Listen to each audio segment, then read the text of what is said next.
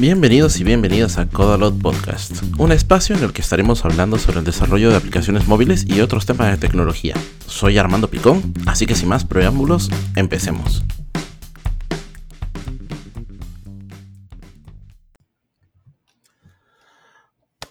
Buenas noches, ¿cómo están todos? Eh, espero que les haya gustado el primer episodio que tuvimos hace dos semanas. Ahora, el día de hoy vamos a tener la oportunidad de, de tener este segundo episodio de Codalot Podcast. Y tengo un gran invitado al que hace mucho tiempo que quería entrevistar y a quien voy a, voy a pedir que se presente personalmente. Hola Diego, ¿cómo estás? Hola Armando, ¿qué tal? ¿Cómo estás? ¿Todo bien aquí? Eh, bueno, mi nombre es Diego Velázquez, soy de Lima, Perú. Eh, estoy metido en todo lo que es eh, el desarrollo con aplicaciones en Flutter. Soy Google Developer Expert en Flutter y Dart. tengo un poco más de 10, 11 años de, de, experiencia metido en lo que es desarrollo en general y 8 años especializado en aplicaciones móviles. He pasado por aplicaciones Android con código nativo, con aplicaciones con Kotlin, Java, eh, aplicaciones iOS con Swift, Objective-C. Eh, y ahora hace dos años ya estoy con Flutter a full. Qué genial. Oye, ¿cómo, ¿cómo fue que, llegaste a, a, Flutter? Bueno, de hecho, podríamos empezar como tratando de definir un poco qué cosa es Flutter y cuál es tu historia con Flutter. ¿Cómo llegas a, a conocerlo? Ya, empezamos primero por cómo lo llegué a conocer ya. Este, actualmente estoy trabajando en una startup eh, de Estados Unidos, remotamente. Eh, nosotros estábamos haciendo una aplicación, estamos haciendo la aplicación que ya tenemos, la hacíamos en iOS nativo primero. Teníamos un equipo de tres desarrolladores de iOS haciendo esa aplicación durante un año. Eh, y luego teníamos la idea de acabarla y em, empezar a hacer la aplicación Android.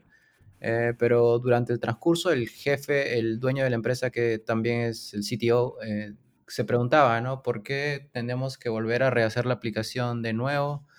Eh, solo que en otro lenguaje y como que estaba buscando alguna alternativa que le permita tener todo de una, de una sola vez, ¿no? Estábamos evaluando opciones como React Native y ahí fue donde vimos que Flutter estaba en beta y empezamos a explorarlo. Hice una prueba de concepto y todos quedaron encantados. Eh, a mí también al inicio como que me dio un poco de, temor. Yo era desarrollador nativo de Android y iOS, pero siempre los desarrolladores nativos como que tenemos ese temor de entrar a herramientas multiplataforma por el, hecho de que pensamos que corre eh, la aplicación en un web view embebido y la aplicación no tiene buen rendimiento. Ese es el miedo que todos tenemos. Pero una vez que descubrimos, que descubrí Flutter, se lo, les pasé la prueba de concepto y corría genial, ¿no? Entonces, a partir de ahí fue donde empezamos a migrar poco a poco la aplicación de iOS que teníamos, la empezamos a hacer en Flutter y bueno, ya la teníamos también funcionando para Android a la vez. ¿no? Eh, Flutter, ¿qué es Flutter? Es una herramienta que, te permite crear eh, aplicaciones multiplataforma. Es una herramienta creada por Google. Eh, permite crear aplicaciones nativas, nativas porque compila directamente a código que entiende el, el, procesador. entonces se desarrolla en el lenguaje Dart actualmente funciona para Android, iOS, web y también para desktop. En desktop está en fase alfa todavía y en web en beta. Para móviles sí está en producción ya. Y es eso, con un solo, un solo código fuente como Dart podemos tener una aplicación nativa de buen rendimiento eh, en un tiempo de desarrollo mucho más rápido que hacer una aplicación para cada lado. Es, perfecto, parece perfecto para cuando no tienes un equipo tan grande de desarrollo. Ah, eso está, está genial. Oh, ahí por ejemplo hay, hay una buena pregunta, ¿no? ¿Cuáles son los escenarios como mucho adecuados en los que uno puede usar Flutter? ¿Cómo, es que, cuándo sopesar ir por un desarrollo nativo y cuándo ir por un desarrollo por Flutter? ¿Cuándo recomiendo Flutter? Eh, en realidad podemos crear cualquier tipo de aplicación con Flutter. Pero cuando realizamos alguna aplicación que requiere uso intensivo de algún componente específico de cada plataforma, por ejemplo, una aplicación tipo Uber o Lyft para buscar autos, carros para transporte, en ese caso hay uso intensivo de los mapas, ¿no? Demasiado. En ese caso conviene ir por nativo porque al final si usamos Flutter vamos a tener que, eh, de repente, si el plugin que usamos de Google Maps eh, necesitamos algo más de eso, entonces vamos a tener que escribir un poco de código nativo ahí, ¿no? Otro de los casos es cuando realizamos o queremos realizar una aplicación de realidad aumentada, ¿no? Eh, sí, en ese caso vamos a tener que tocar bastante código nativo, así que ahí es recomendable ir por, por, por frameworks nativos de cada plataforma. Interesante. Eh, una de las cosas que me llamaba muchísimo la atención de Flutter era la era lo vistoso que, resultan ser los las aplicaciones que se desarrollan, ¿no?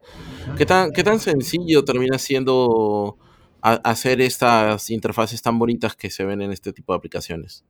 En realidad es muy, muy sencillo. Eh, yo al inicio, para hacer esa aplicación que te digo de que migramos de iOS, teníamos un simulador de vuelos ahí, gráfico, con el acelerómetro, el sensor de movimiento y todo eso. Y pensé que se me iba a hacer muy complicado hacerlo en Flutter, ya que eh, hacer UI en Flutter no tenemos un, eh, diseñador XML como en Android o Storyboards o Zips como en iOS, que haces un drag and drop y no. En Flutter todo tenemos que escribir la UI de forma declarativa ah, en código Dart. La UI y la lógica todo es Dart en, Flutter. Es, yo creo que es una ventaja porque no tenemos dos lenguajes separados para eso. Pero eh, la, maravilla de Flutter es que tiene el hot reload, que mientras está corriendo tu aplicación, tienes tu simulador ahí al costado, y haces un cambio, un pequeño cambio en la vista o en la lógica del negocio, grabas y automáticamente ves el cambio reflejado. Eso te ayuda, eh, yo creo que aumenta mucho la productividad al momento de estar desarrollando aplicaciones. Eh, y bueno, Flutter en sí ofrece una, un, gran API para el, tema de animaciones. Eh, hay muchos tutoriales en la web sobre animaciones. la documentación de Flutter está genial. No es complicado. De hecho, en mi repositorio, que después seguramente más adelante te lo paso, tengo muchos ejemplos sobre animaciones que hice. Y lo mejor es que funciona para, para Android y para iOS, ¿no? O sea, no, no hay ningún problema por eso, ya que Flutter usa, eh, es como tenemos un canvas sobre la aplicación y Flutter empieza a pintar sus propios componentes. Flutter pinta cada píxel de la pantalla, no depende de los componentes nativos de cada plataforma. Eh, por ejemplo, en Android, tú has visto que hay muchas versiones, no todos los celulares tienen la última versión, entonces los fabricantes a veces le agregan una capa de personalización extra, ¿no? Que hace que se vea un poco diferente el app. En este caso, una aplicación de Flutter va a comportarse de igual manera en todos los dispositivos Android. Eh, no importa la versión, no importa la marca que tenga, se va a comportar igual. Eh, y para iOS, digamos que también, pero no tanto, porque respeta el comportamiento de cada plataforma. Es decir, en, Android tenemos las listas que cuando tú jalas, haces eh, scroll de una lista, generalmente aparece una luz, me parece, en la parte de arriba hasta donde llega el tope. Eh, y en iOS tenemos el scroll, bouncy scroll, ¿no? que rebota la lista. Ese comportamiento se, permanece igual en, cada plataforma, no tienes que hacer nada. Eh, también en iOS tenemos el swipe to back, haces un swipe para regresar a la pantalla anterior, eso se, mantiene de igual manera, ¿no? Respeta el comportamiento de cada plataforma. Y, dime, es, eh, hablando particularmente del uso de, de Flutter para desarrollar aplicaciones para Android. Eh, en este caso, eh, estamos hablando de que no hay una dependencia, o sea, no hay como una ejecución de la aplicación sobre, el, la, sobre el Android Runtime, la máquina virtual de, Android per se, o estamos hablando de que la ejecución de la aplicación se da en un nivel mucho más bajo. Sí, la aplicación, eh, es que no tengo una imagen ahora para mostrarte la arquitectura de, Dart, pero usa, eh, para compilar una aplicación de Flutter para Android usa el NK directamente y para iOS usa el compilador eh, LLVM eh, para compilar la aplicación directamente. Para el manejo de gráficos y todo eso usa el, motor open source 2D Skia. Así que digamos que de todas maneras para, Android, Flutter corre sobre un activity. O sea, Flutter inicia un activity, sobre eso eh, extrae eh, un canvas y empieza a pintar todos los componentes de ahí. Y para iOS igual, eh, inicia un view controller y sobre eso pinta todo. Ah, interesante. Y hablando de, o sea, entrando un poquito al tema de, desarrollo, una de las preguntas que surgió por parte de la comunidad, claramente de, de parte de, desarrolladores de Android nativo, era eh, nosotros tenemos como nuestras bibliotecas, como tipo eh, Retrofit, por mencionar una, o tenemos tipo Picasso y ese tipo de cosas. Eh, ¿Ese tipo de bibliotecas se pueden usar en proyectos de Flutter o Flutter tiene, trae consigo sus propias este, bibliotecas de código? Sí, Flutter trae sus propias bibliotecas de código debido a que Picasso es una, eh, digamos que interactúa directamente con el ImageView en, en Android y debido a que Flutter no usa componentes nativos, Flutter usa sus propios componentes, tiene sus propias librerías para la parte visual. Eh, hay un repositorio que se llama el PAP, DEP, eh, donde podemos encontrar cualquier tipo de dependencia, biblioteca, ya sea, le llamamos package en, Flutter, hay dos tipos de package, eh, Dart package, que son paquetes completamente escritos en Dart, y plugin package, que son paquetes donde hay interacción con código, eh, código de cada plataforma, ahí puede ser Java o Kotlin, o puede ser Objective-C o Swift, en el cual, por ejemplo, para interactuar, para que Flutter pueda interactuar con el hardware del dispositivo, es necesario usar algo que se llama como Platform Channels, canales de plataforma, en el cual hay que escribir código de cada plataforma para poder acceder a componentes del hardware y luego enviarle la, eh, el resultado a, Dart, al código Dart, para que nosotros podamos hacer eh, lo que queremos con la respuesta. Pero ya hay plugins, plugin package que se le llama, que ya, ya hacen todo eso, muchos creados por Google y otros creados por la comunidad, ¿no? O sea, por ejemplo, para obtener la ubicación, la cámara, eh, acceder a archivos, los sensores de orientación, todos esos packages ya existen. Así que simplemente para usarlo, simplemente usamos código Dart, unas cuantas líneas de código y ya, ya podemos tener comunicación con, el hardware.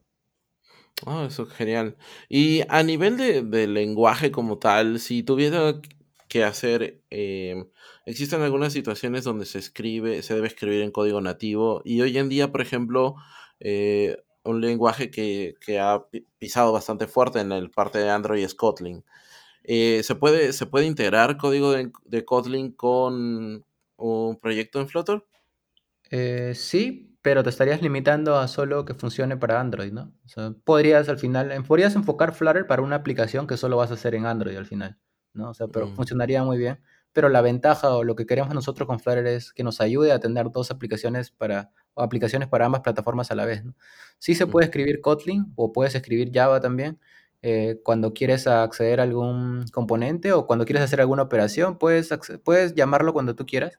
Eh, pero no tendría mucho sentido si, si, si, vas a hacer tu aplicación solo enfocada a Android, entonces pues mejorarla en Android. Claro, claro. Eh, otra, otra pregunta más que, que surgió va con respecto a la arquitectura. A ver, eh, cuando desarrollamos, eh, estamos hablando de desarrollo móvil para Android y probablemente me enfoque más en Android que en iOS porque no tengo mucha experiencia con, iOS, pero hablamos de este, hacer uso de, por ejemplo, Clean Architecture o hablamos de MVP, hablamos de MVVM este tipo de como patrones de arquitectura en sí. ¿Existe algo similar eh, en el desarrollo con Flutter? ¿Hay formas de estructurar el código o algo así? Hay muchas maneras de estructurar y es algo, una pregunta que todos hacen, ¿no? ¿Cómo debo estructurar mi código? Eh, al final, si tenemos conocimientos de Clean Architecture, podemos aplicarlo a cualquier proyecto, no, necesariamente de Android, también puede aplicarse a iOS eh, y a Flutter también. Flutter de por sí ya es reactivo, así que podemos aplicar cualquier tipo de arquitectura para la vista como el MVP, MVVM, eh, MVC, pero MVVM va perfecto en Flutter, solo que aquí le han puesto como un sobrenombre que, que es Block, has escuchado mucho de Block seguramente, es un patrón que Block viene a ser Business Logic Component, que es la comunicación de la, de la lógica del negocio con la, la UI, que tiene el mismo concepto de MVVM, eh, se usa bastante streams en, en Flutter ya trae integrado de Stream, no tenemos que agregar ninguna dependencia externa. Hay RxDart también para añadirle más funcionalidades. Eh, pero en general, la arquitectura que, que, solemos o, que suelo aplicar yo es Clean Architecture y, y Block, eh, mi propio blog. ¿no? No, no trato de no, no usar alguna dependencia. Lo que pasa es que lanzaron un package que se llama Flutter Block, pero eh, no quiere decir que que Block sea Flutter Block, ¿no? Block es el patrón, que es Business Logic Component, que tiene muchas implementaciones. Pero en sí, igual que en Android, eh, se manejan varios tipos de arquitectura, cada uno, tú sabes que no, todo, no hay una arquitectura que solucione todos los problemas, tiene que adecuarse al proyecto. Y, sí. Em, para la gente que no, o sea, recién está escuchando sobre Flutter o no ha entrado mucho en él, ¿puedes como explicar un poco los conceptos de, de stateful y stateless? Sí. Eh, de hecho, yo no, no, sabía que era stateful y stateless antes de entrar a Flutter, eh, pero las personas que han visto React, React.js o React Native, para ellos es lo mismo, el mismo concepto. Eh, por ejemplo, cuando tenemos algún componente que simplemente queremos mostrar y que no va a interactuar, no va a tener ningún cambio, entonces digamos que ese es un componente o un widget de stateless, ¿no? Simplemente, por ejemplo, un label está ahí, no cambia, pero en el caso de un botón, ese es un componente stateful. ¿Por qué? Porque tiene un estado, maneja un estado. ¿no? El botón tiene varios estados. Cuando está mostrándose, si, cuando está activo, el botón puede estar inactivo, ¿no? Puede cambiar ahí de color, no sé, elevación. Cuando está presionado también, como que cambia la elevación, los colores de repente, o un splash por ahí, por el, botón. Ese es un componente stateful porque maneja un estado y cambia con, con la interacción del usuario. ¿no? Un componente stateful puede tener dentro componentes stateless. ¿no? Eh, ah. Básicamente ese es mi ejemplo, el ejemplo más sencillo que doy, un texto, un label y un botón, ¿no?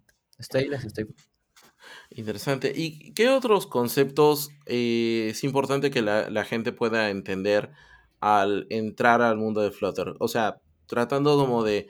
Eh, seguramente hay una... Ya hablamos, por ejemplo, de blog, estamos hablando de stateful, stateless. ¿Y qué otros conceptos adicionales como la gente debería tener en mente al momento de, de ingresar, porque tú sabes que cuando uno trata de ingresar a una plataforma nueva, habitualmente arrastra la los principios o la forma de pensar de, otras plataformas. ¿Cómo sería eh, el caso aquí? Ajá. Eh, bueno, tú sabes que ahora en Android están usando Jetpack UI, Jetpack Compose, perdón, y en, iOS Swift UI que están usando la forma declarativa para crear UIs, así que eh, se les va a hacer muy, muy, sencillo cuando, si es que quieren probar Flutter luego. Primero, el, explorar un poco el lenguaje, ¿no? Dart. Eh, ver, hay un tutorial ahí en flutter.dev sobre el lenguaje, bueno, dart.dev. Eh, si tienen, si saben Kotlin, JavaScript, Java, algún tipo de lenguaje Swift, eh, Dart es muy sencillo, es muy similar. Es un lenguaje orientado a objetos.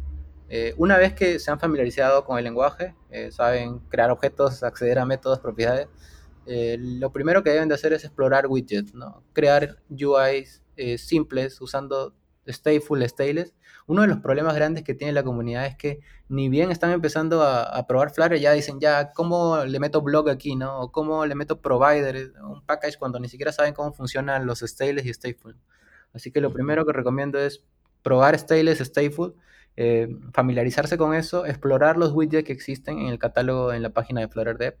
Eh, luego de eso, ya que tienen ya un buen conocimiento de stateless, stateful, eh, y meterse un poco al concepto en sí de blog, ¿no? Primero el concepto, no ninguna dependencia, no, les recomiendo alguna dependencia porque se amarran, se amarran a una librería y luego dejan de entender cómo funciona realmente, ¿no? Flutter, cómo gestiona los widgets. Luego que se pasen un poco a gestión de estados, ¿no? State management, que es ahí es donde la gente ya empieza a pedir librerías, ¿no? ¿Qué, librería uso para state management? Cuando puedes usar state management perfectamente sin librerías, sin ah, package. Sí, puedes gestionar sus estados sin librerías. ¿no?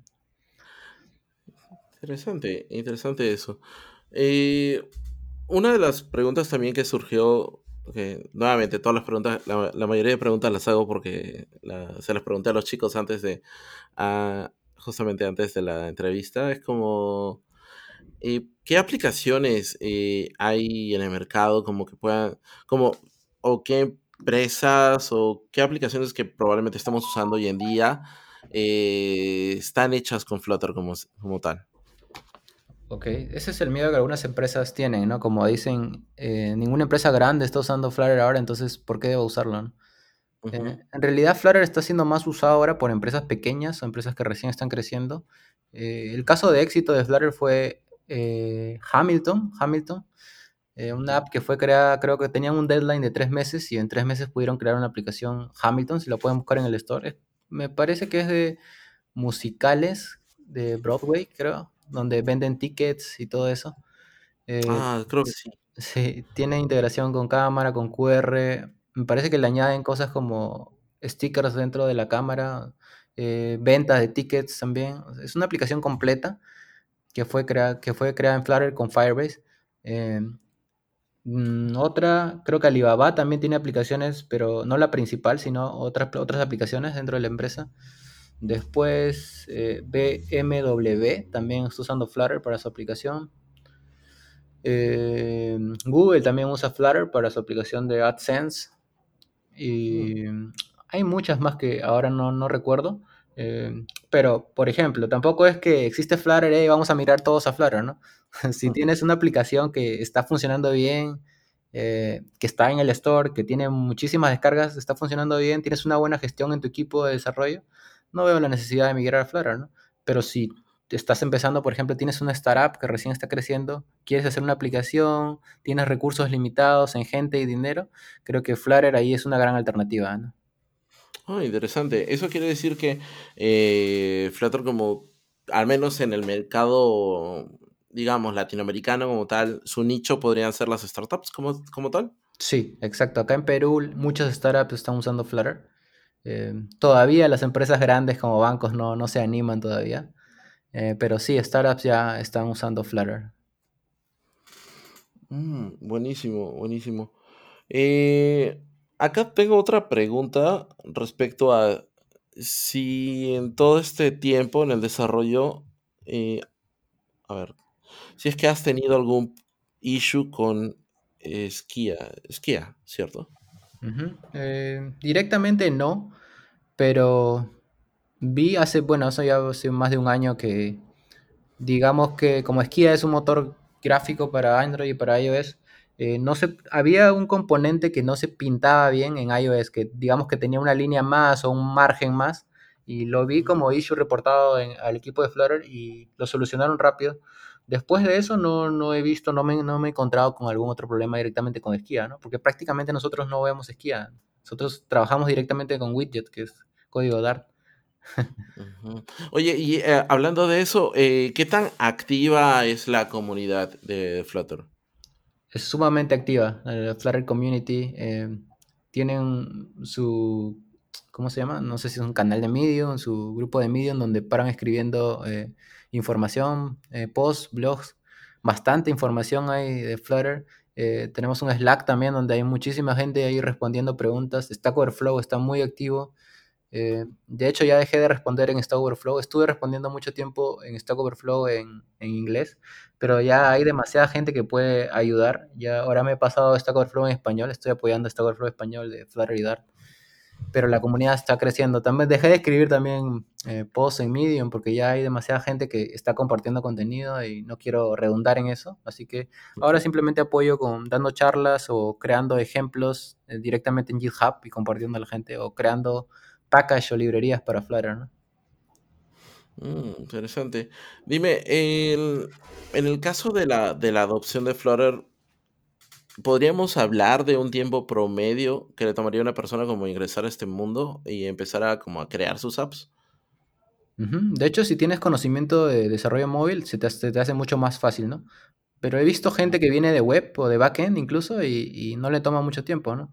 Digamos que con un mes para alguien que viene de backend creo que es suficiente y para alguien que viene de mobile creo que dos semanas ya, ya creo que ya, ya te adaptas, ¿no? Y bueno, tú sabes que todo es cuestión de práctica también, ¿no? Mientras más práctica le des, ya más rápido le agarras la- el truco, la maña. Sí, es verdad. Oye, y, y cuéntame, a, a nivel de recursos, ¿con, con qué recursos cuenta una persona que quiere entrar a- al mundo de Flutter? Eh, recursos, recomiendo bastante la documentación oficial, que está muy completa, flutter.dev y dart.dev si quieren entrar a fondo al, al lenguaje. Y, y YouTube también hay bastante información, bastantes youtubers eh, creando contenido acerca de Flutter. Cuando yo empecé, de hecho, solo había un youtuber que creaba contenido eh, y bueno, me sirvió bastante, ¿no? Aprendí bastante de YouTube y ahora hay en blog, en Medium, depende de qué te gusta más. Si tú aprendes más viendo eh, videos, entonces YouTube. Si, si te gusta más leer, entonces Medium es una buena opción. O la documentación oficial. Y bueno, cursos hay en Udemy y... Sí, en Udemy, Platzi también creo que tiene cursos, eh, pero sí, hay mucha información por todo lado ahora. Wow. Sin duda, una, una de las cosas que a mí me sorprende mucho es la, la manera como Flutter se ha ido de alguna forma consolidando como una alternativa a otros, a otros frameworks basados en otros lenguajes. y la idea esta del desarrollo multiplataforma, porque al final, este... Eh, bueno, para ser sinceros, yo recuerdo haber visto Dart hace tranquilamente cinco años atrás, creo. Primero fue cuando hablamos de Dart así per se como, como lenguaje de programación, luego vimos el resurgimiento con Angular Dart y ahora con Flutter, como yo digo, pues este tiene más vidas que, un gato, como, lenguaje. Em, en ese sentido, eh, la, pregunta que a veces, eh, a veces surge es, ¿por qué Dart y no otro lenguaje? Bueno, primero, ah, como tú dices, eh, tienes, tienes razón en lo que dices que Flutter es una alternativa más, ¿no? Eh, no es que debemos empezar todos a usar Flutter ahora, eh, debemos migrar todo a Flutter, no, es una alternativa más que se presenta para crear herramientas multiplataformas nativas y, se ve muy bien al final, o sea, porque al final lo que nosotros buscamos es darle un buen producto a los usuarios, ¿no? ahora lo que dices de por qué Dart, justo el, equipo de Flutter escribió hace mucho tiempo un post sobre por qué eligió Dart como lenguaje Em, bueno, básicamente la, respuesta que, o la más resaltante es que Dart eh, maneja, Dart tiene muchos años, se ha usado en muchos proyectos de Google, o se usa actualmente en muchos proyectos millonarios de Google internos, y básicamente es que Dart puede manejar los dos tipos de compilaciones, y eso ayuda bastante, ¿no? La, compilación Just in Time, JIT, que ayuda para el momento de desarrollar a la aplicación, es lo que nos permite tener el hot reload, el que hagamos un cambio, eh, grabamos y en unos, milisegundos ya tenemos los resultados. Eh, todo lo hace con una máquina virtual de Dart ahí. Eh, por eso la aplicación en modo de desarrollo es un poco más, más lenta y más pesada, porque tiene todos los tools de desarrollo dentro. Lo que hace Dart es actualiza el código, el, código generado y lo inyecta en la máquina virtual. Es por eso que vemos los cambios instantáneamente sin recompilar toda la aplicación y también maneja el modo de, compilación ahead of time, ¿no? Al momento ya de generar nuestro release, nuestro Android release, ya con las llaves y todo, eh, le quita todos esos tools, esa carga que tiene, los asserts, lo hace mucho, mucho más ligero.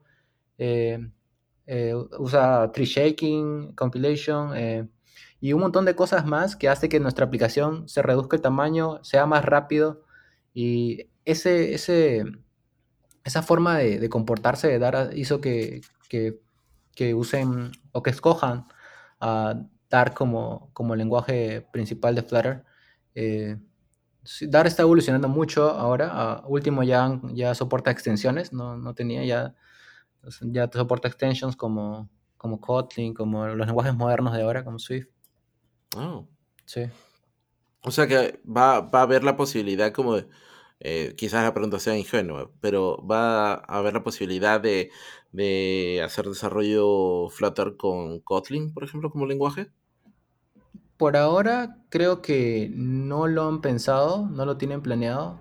Eh, pero lo que sí, no sé si has escuchado de Fuchsia, ¿no? Fuchsia es el nuevo sistema operativo de Google que ya lo están probando, eh, que soporta por defecto Dart, ¿no? Entonces, eh, por ahí también podemos vernos qué va a pasar más adelante, ¿no? Si las aplicaciones de Flutter van a correr normalmente en Fuchsia. Eh, y así que le están dando mucha, mucha importancia al lenguaje en sí, ¿no?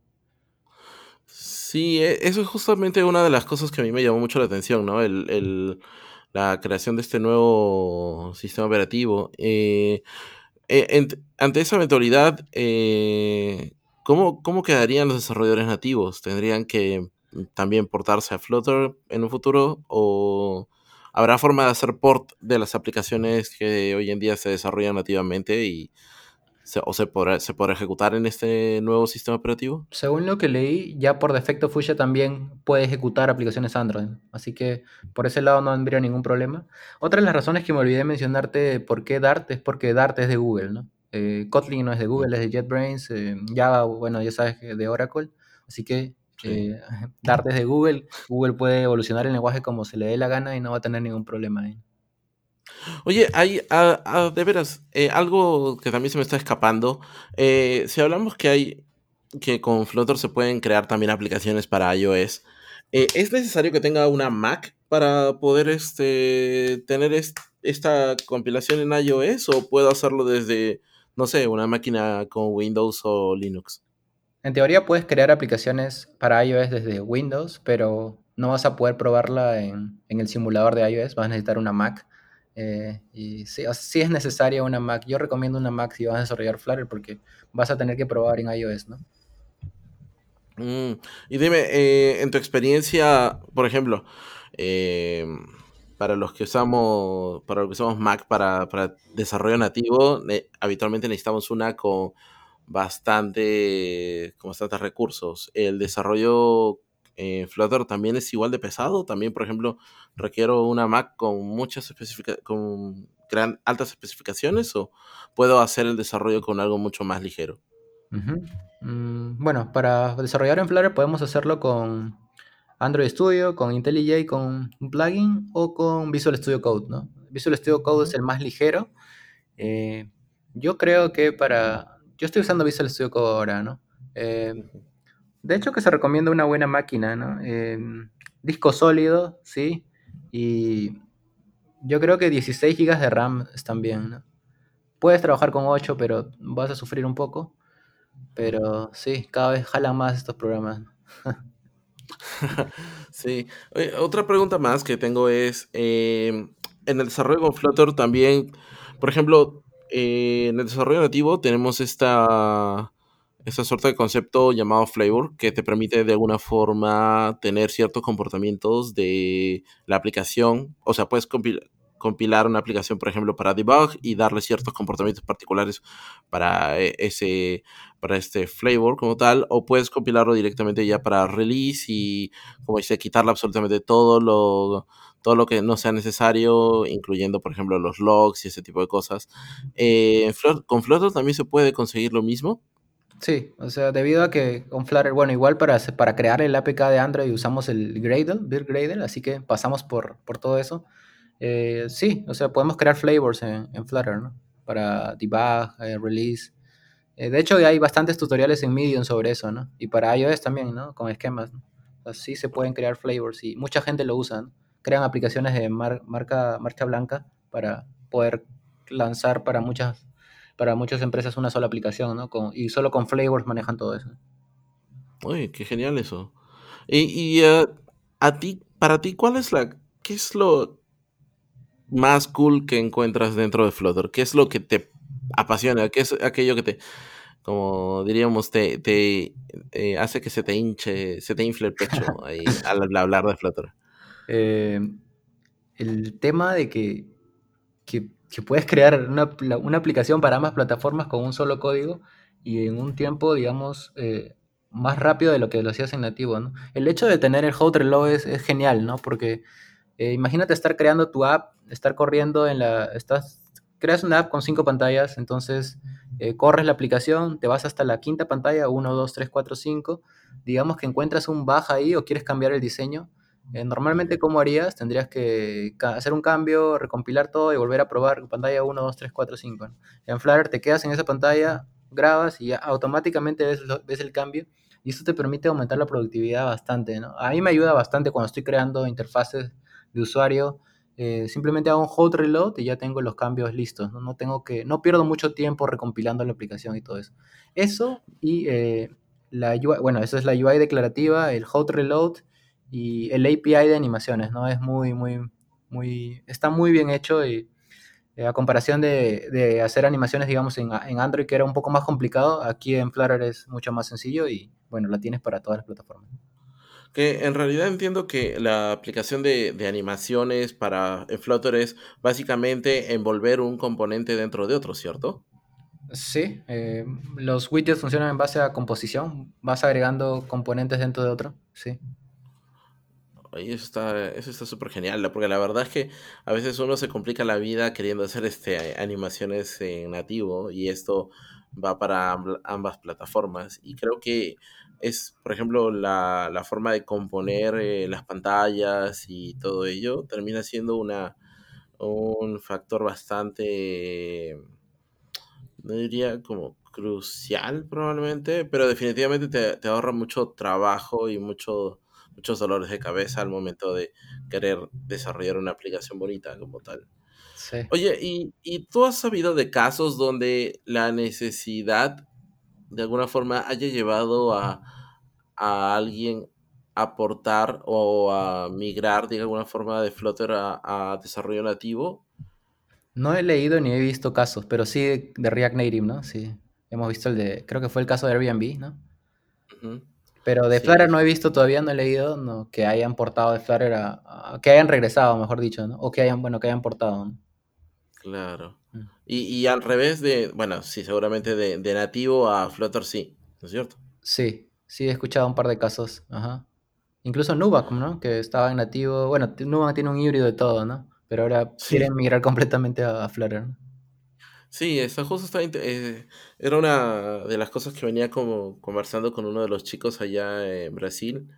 Eh, de hecho, como te- tema anecdótico, justamente con, ah, con Diego nos encontramos en justamente un summit que hubo para GDG Organizers, o sea, organizadores de la Google Developer Groups, y había también este, este summit para eh, Google Developer Experts, ahí al, al programa al que pertenece Diego, y mm, evidentemente uno escucha cosas y uno empieza a hablar con la gente y ahí fue donde me enteré que, que la gente de Nubank estaba detrás de querer cambiar todo a, a Flutter. Y ahí un tema muy, muy particular que me llamó la atención y quizás me puedas ayudar un poco a entender. ¿Cómo, cómo es el tema del manejo de seguridad de- en, en este tipo de desarrollos? ¿Hay una API de encriptación? ¿Hay bi- bibliotecas de, de encriptación? ¿Componentes? ¿Algo que permita, eh, no sé, es un poquito vaga la pregunta, pero ¿existe algo relacionado con el tema de seguridad y encriptación dentro de Flutter? Ujú. Si te refieres a guardar, digamos, credenciales, algo así, sí, hay packages que permiten guardar eh, llave de valor en forma encriptada. eh, y al momento de, si te refieres a compilar la aplicación, a, evitar la, la decompilación, eh, de hecho, decompilar una aplicación en Flutter es mucho más complicado que una aplicación en Android. Eh, de igual manera, podemos usar ProWard, ¿no? Eh, para, para compilarlo, pero Flutter te genera como un binario del código, todo el código Dart eh, te genera un binario, un blob, eh, entonces de compilar eso va a ser, para leer, para leer ese contenido de compilado es mucho más complicado que eh, de compilar eh, Kotlin o, Java, ¿no? Ah, interesante. Sí, justo era una de las cosas que de alguna forma me, me llamaba la atención y era como la, interrogante, ¿no? Porque uno, sí, cuando desarrolla aplicaciones para el sector bancario, siempre el tema de seguridad eh, es primordial. Entonces, me, justo el tema de eh, esta noticia, bueno, noticia o rumor como tal de que eh, Nubank quiere migrar todo su, toda su aplicación a, a Flutter, pues definitivamente despierta ese interrogante. Y de hecho tiene un, un blog post que escribió sobre eso, ¿no? Sobre por qué, por qué decidieron o han decidido migrar a Flutter, ¿no? Y es bastante completo, ¿no? Han hecho un montón de análisis, ¿no? De por qué, por qué van a hacer eso, ¿no? Y por qué eligieron Ah, buenísimo, Sí. buenísimo. Oye, lo que vamos a aprovechar es que al momento de publicar este episodio, eh, vamos a poner todos estos enlaces, incluyendo también tu repositorio, para que la gente pueda acceder a estos recursos y pues para que no quede como un poco al aire que nosotros estamos lanzando este, algunas referencias y pues eh, ellos no pueden acceder, ¿no? Entonces, eh, todo esto va a estar publicado en la descripción de, de- de este episodio. Eh, y ya pasan, dejando un poquito eh, la parte de Flutter y hablando un poquito más sobre tu rol como, como expert. eh, ¿Cuál es la situación actual de, de tuya? Comentabas de que hoy en día dejaste de, estás dejando un poco de, de crear contenido para pasar a, a compartir como tal, ¿no? ¿Cómo, cómo se, dio- cómo se dio eso? Eh, ¿por qué lo estoy haciendo, dices? ¿Por qué dejé Sí, de crear contenido? ajá. Eh, bueno, básicamente eh, empecé primero creando contenido, eh, ayudando en Stack Overflow porque no había mucha gente que lo hacía, ¿no? Entonces, bueno, una vez que Flutter ya ha crecido, yo creo que ha crecido bastante, se ha hecho muy popular, hay mucha gente ya que escribe en Medium eh, y mucha gente que ayuda a resolver problemas en Stack Overflow. Así que decidí ir a, a algunos lados donde aún todavía eh, no, se ha, no se ha explorado mucho. Por ejemplo, el Stack Overflow de Flutter y Dart en español. eh, creo que soy el único que responde ahí porque no hay mucha gente todavía. Y, creo que yo encuentro ahora, encuentro más valor creando, digamos, ejemplos así de animaciones o cosas un poco complicadas, poniéndolas directamente en mi repositorio y dándole a la gente para que revise el código y, aprenda de una forma mucho más rápida, ¿no? Y bueno, dando charlas también, que todo también por el tema del tiempo, ¿no? Uno que se toma su tiempo para preparar charlas, para dar conferencias, viajar y viajar, y también como que hacer todo al mismo tiempo ya es muy complicado, ¿no? Sí, sin duda eh, la oportunidad de compartir como estas charlas y tener la oportunidad de, de compartir experiencias sin duda es algo que de, un valor incalculable, ¿no? Sobre todo porque la, gente tiene la oportunidad de aprender y, pues están personas como tú, por ejemplo, ¿no? Brindándoles esta guía, sobre todo con, con todo ya el camino recorrido en este tipo de plataformas. Y bueno, nosotros, bueno, ya estamos llegando como al final de, de, de esta, de este episodio. Y seguramente la gente le surgirán preguntas o querrán invitarte a algún evento. Eh, virtual por ahora, por el tema del COVID-19. eh, ¿cómo, ¿cómo, se pueden poner en contacto contigo? ¿Tienes este, redes sociales? ¿Cómo, ¿Cómo le hacen para entrar en contacto contigo? Eh, sí, eh, bueno, mi página web es diegoveloper.com. Em, ahorita estoy en todas las redes con Diego Veloper, así es, Diego Veloper, de Developer, Diego Veloper, así. Em, sí, básicamente mi red más activa que tengo es Twitter. Twitter, ahí pongo bastante contenido sobre Flutter, pero obviamente me pueden contactar por cualquier red, ¿no? Buenísimo, buenísimo. Este, también eh, una, algo más, este, fui uno de los fundadores de la comunidad Flutter Perú. Ahora somos en Meetup más de 1600 miembros. Eh, tenemos siempre salas llenas cuando hacemos meetups. Eh, el último meetup estuvimos ya como que ya la gente no podía ingresar ya al, evento porque ya había mucha gente, habíamos superado la capacidad y algunos se quedaron afuera. Lamentablemente eran por ya restricciones del local. Y estamos en Flutter Perú en, Facebook. Tenemos un grupo activo de, de, de, Flutter que se llama Flutter Perú, donde respondemos dudas, compartimos conocimiento ahí. Y bueno, creo que eso es. Buenísimo, sí, eh, de hecho, eh, de hecho, por lo que he visto, en la comunidad de Flutter Perú es quizás una de las más activas a, nivel de la región como tal. Sí.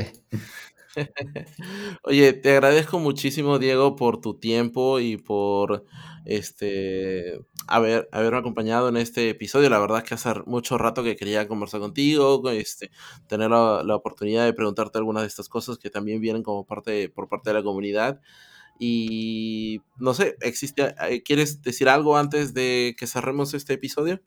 Eh, primero, gracias por la invitación nuevamente, Armando. Em, luego, que como tú dijiste, ¿no? Flutter es una alternativa más que tenemos para el desarrollo de aplicaciones móviles. Es muy buena alternativa.